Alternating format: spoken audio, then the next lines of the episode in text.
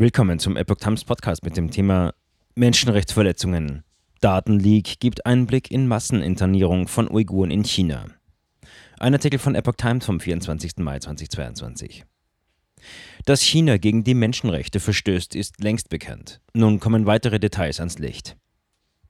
Ein internationaler Rechercheverbund hat am Dienstag neue Details zur Masseninternierung von Uiguren in China veröffentlicht. Laut Spiegel belegen Fotos aus dem Inneren von Umerziehungslagern, vertrauliche Behördenanweisungen und Reden chinesischer Funktionäre Menschenrechtsverletzungen. An der Auswertung der sogenannten Xinjiang Police Files waren Journalisten von 14 Medienhäusern aus aller Welt beteiligt, darunter der Spiegel sowie der Bayerische Rundfunk.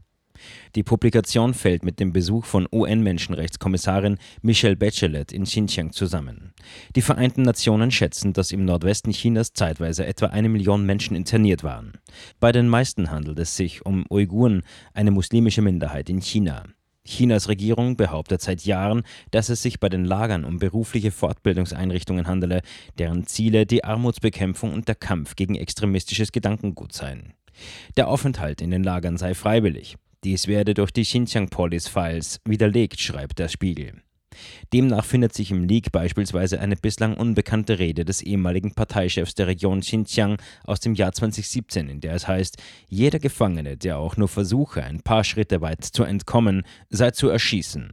Ein Foto soll außerdem einen Häftling in einem sogenannten Tigerstuhl zeigen, einer berüchtigten Foltervorrichtung. Auf anderen Bildern sind Sicherheitskräfte mit Sturmgewehren zu sehen. In einer offiziellen Stellungnahme ging die chinesische Botschaft in Washington nicht auf konkrete Fragen ein, sondern erklärte, die Maßnahmen in Xinjiang richteten sich gegen terroristische Bestrebungen, es gehe nicht um Menschenrechte oder eine Religion. Die Daten wurden dem deutschen Anthropologen Adrian Zenz zugespielt, der sie wiederum mit den 14 Medienhäusern geteilt hat. Zenz, der seit 2021 von der chinesischen Regierung sanktioniert wird, war in der Vergangenheit an der Aufdeckung des Lagersystems in Xinjiang beteiligt. Für den China-Experten, der an der Victims of Communism Memorial Foundation in Washington forscht, stellen die Xinjiang Police Files eine neue Dimension dar. Das Bildmaterial sei einzigartig und widerlege die chinesische Staatspropaganda, dass es sich um normale Schulen handle. Der Vorsitzende der Delegation des Europäischen Parlaments für die Beziehungen zur Volksrepublik China, Reinhard Bütikofer, fordert angesichts des Datenleaks neue Sanktionen gegen China.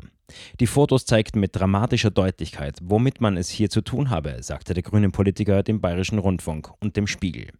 Diese Bilder des Grauens müssten dazu führen, dass die Europäische Union klar Stellung beziehe.